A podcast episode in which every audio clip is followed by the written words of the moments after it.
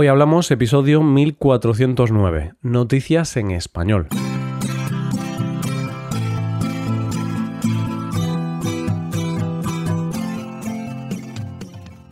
Bienvenido a Hoy Hablamos, el podcast para aprender español cada día. ¿Quieres llevar tu español al siguiente nivel? ¿Quieres mejorar tu gramática y enriquecer tu vocabulario? Te animo a hacerte suscriptor premium para acceder a un montón de contenido para usar en tu rutina de estudio puedes hacerte suscriptor premium en nuestra web, hoyhablamos.com. Hola oyente, ¿cómo estás? Lo sé, es verano, hace calor, estamos todos cansados e intentamos regirnos por la ley del mínimo esfuerzo. Así que no voy a andarme con rodeos. Vamos con las noticias de hoy.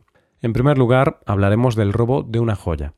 Después conoceremos una historia de amor digna de una película y terminaremos con el misterio de un cielo que se tiñó de rosa.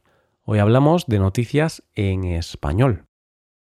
Hay cosas que parece que solo pasan en las películas, pero lo cierto es que todo lo que vemos en las pantallas, en mayor o menor medida, está basado en la realidad. Yo tengo que reconocer que me divierte leer libros o ver películas de robos, sobre todo los de grandes ladrones de guante blanco que roban grandes joyas casi sin despeinarse. Pues bien, en nuestra primera noticia de hoy vamos a hablar de un gran robo de joyas real, aunque pueda parecer que haya salido de la mente de un guionista. La joya de la que vamos a hablar es una cruz de esmeraldas, con un peso de 45 quilates y valorada en unos 500.000 euros, y que se conoce como la Cruz de los Andes. Parece ser que esta joya, de origen colombiano, estuvo en posesión de mucha gente, pero sobre todo miembros de la monarquía, tanto inglesa como española. La cuestión es que en un momento dado esta joya estaba en manos de la reina Isabel II y del rey Francisco de Asís, pero se la vendieron a la emperatriz Eugenia de Francia durante su exilio. En verdad no está claro que la joya llegara a manos de la emperatriz de esta manera, ya que, según otra versión, le llegó como un regalo de boda del rey de España. Sea como sea, la joya terminó en manos de la emperatriz. Vamos al año 1880, momento en que la emperatriz visita a la reina Victoria de Inglaterra. Y ésta, en su diario, escribe que la emperatriz le hizo entrega de un estuche y que dentro iba la más espléndida cruz de esmeralda que había visto. Así es como la joya llega a manos de la reina Victoria. Tras su muerte, la joya pasa a manos de su hija, y más tarde la cedería a su propia hija, a la nieta. Pero claro, hasta los reyes pasan por malas épocas, y así, durante el exilio, la propietaria de la cruz decide venderla a la firma de joyas Cartier.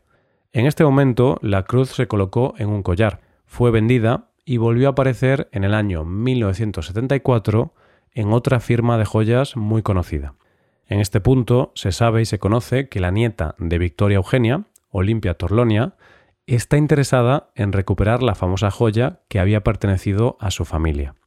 No se sabe cómo, pero se cree que después de duras negociaciones se hace con la joya y vuelve a estar en poder de su familia. Pero en el año 1989, durante un vuelo, la familia pierde de nuevo la joya. Resulta que durante ese vuelo le roban la joya a la heredera cuando estaba dentro de su equipaje facturado. La joya no estaba asegurada así que decide poner una denuncia por el robo, pero esa denuncia no llegó más allá. Alguien había robado la joya, la habían perdido y no se sabía dónde podía estar. Pero la sorpresa llega en el año 2017, cuando la heredera reconoce la joya que le habían robado en una fotografía de una famosa casa de subastas. Cuando ella vio la joya, empezó el proceso para recuperarla y denunció al anunciante de esa subasta, que se trataba de un joyero español. ¿Y qué ha pasado? Pues que ella alega que hubo mala fe, pero el joyero alega que esa joya le llegó por parte de su padre en los años 90 y, por lo tanto, le pertenece. Así que, por ahora, las joyas se quedan con el joyero. La pregunta es, ¿será el final de esta historia? Yo creo que la heredera seguirá peleando por recuperar la joya de la familia, y seguro que tendremos una nueva entrega de esta historia que parece sacada de una película. Vamos con la segunda noticia. Siempre he pensado que sería interesante coger algunas de las grandes historias de amor del cine y poder ver qué ha pasado unos años después de que terminaran. Es decir, después de ese beso final, donde acaba la película, estaría bien poder ver qué ha pasado después de varios años juntos. ¿Crees que esos novios seguirían juntos, la mayoría? Pero, volviendo a poner los pies en la tierra, ahora, en nuestra segunda noticia de hoy, vamos a ver una historia real de amor que podría ser una de estas historias. Los protagonistas de esta historia se llaman Steve y Desande y se conocieron en el invierno de 1979 en un instituto de Illinois. Ella estaba en su primer año de instituto y él en el último, pero vivían en el mismo barrio. Un día de mucho frío, ella llevaba todo su material escolar en las manos, pero no tenía guantes y se le estaban congelando las manos. Él se acercó a ella y la ayudó. Así se conocieron. Desde ese día, él la esperaba cada día para ayudarla a llevar los libros, y se hicieron amigos. Al año siguiente, él se graduó y se alistó en el ejército. Seguían hablando, pero poco a poco perdieron el contacto. Y como en toda buena historia de amor que se precie, cada uno hizo su vida, pero ninguno de los dos tuvo éxito en sus relaciones. Damos un salto muy grande y nos plantamos en el año 2021, momento en que todos y cada uno de nosotros hacemos eso de buscar a viejos conocidos por redes sociales.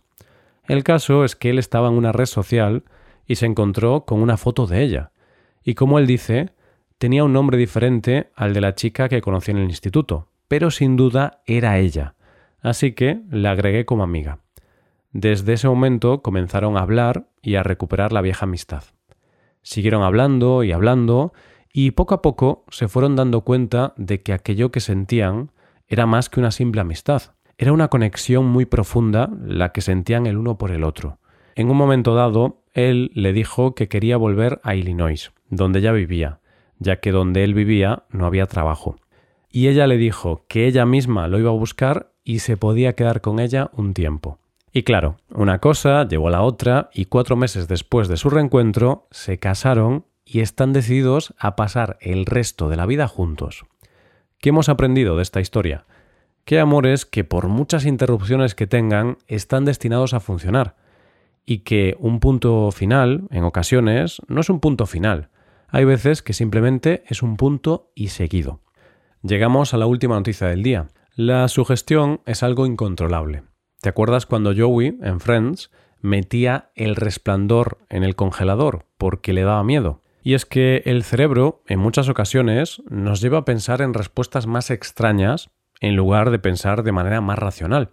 Y esto es lo que pasó en nuestra última noticia de hoy. Nos vamos a la ciudad australiana de Mildura, una ciudad cerca de Victoria con unos 56.000 habitantes. De repente, un día, el cielo se tiñe de unos tonos rosas y rojizos. Los habitantes de la ciudad no salen de su asombro, y teniendo en cuenta las cosas que se ven por la televisión, todos pensaban que realmente era el fin del mundo. Pero la explicación es más sencilla. Se trataba de unas persianas que no funcionaron. Vale, sé que crees que me he vuelto loco, pero te lo explico. en Australia, desde el año 2016, es legal el cannabis medicinal. Es por eso que una de las cosas legales que hay en este país son los cultivos de cannabis, siempre y cuando sean para uso medicinal.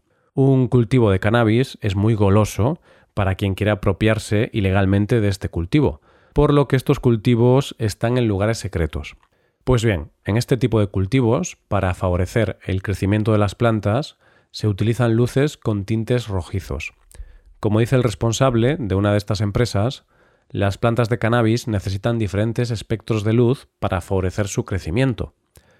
Pero claro, con la idea de mantener en secreto la ubicación y para no molestar a la población, durante la noche se suelen bajar las persianas para que no se vean desde fuera. La explicación de las luces que vieron los vecinos es porque, evidentemente, se ha descubierto que hay uno de estos cultivos en esta zona, y ese día las persianas de la fábrica o del cultivo no funcionaron. Así, durante una hora, las luces rojizas se filtraron al exterior, dando ese aspecto de fin del mundo. Cuando los responsables vieron el cielo, acudieron al cultivo y cerraron las persianas. Los vecinos ya tienen su explicación, y los responsables de la empresa mm, van a tener que reforzar la seguridad de sus instalaciones, porque ese lugar ya no es tan secreto como les gustaría. Así que ya ves, la sugestión a veces es complicada, porque todos pensaron en el fin del mundo y al final simplemente era un cultivo de marihuana y unas persianas que no funcionaron. Aunque tengo que ser honesto, jamás me hubiera imaginado yo en esas circunstancias que el cielo rosa estuviese así por una plantación de marihuana. Y la verdad es que me parece una explicación bastante divertida. Esto es todo por hoy, ya llegamos al final del episodio. Antes de acabar, recuerda que puedes utilizar este podcast en tu rutina de aprendizaje, usando las transcripciones, explicaciones y ejercicios que ofrecemos en nuestra web. Para ver ese contenido tienes que hacerte suscriptor premium en hoyhablamos.com. Esto es todo, mañana volvemos con dos nuevos episodios. Lo dicho, nos vemos en los episodios de mañana. Pasa un buen día. Hasta mañana.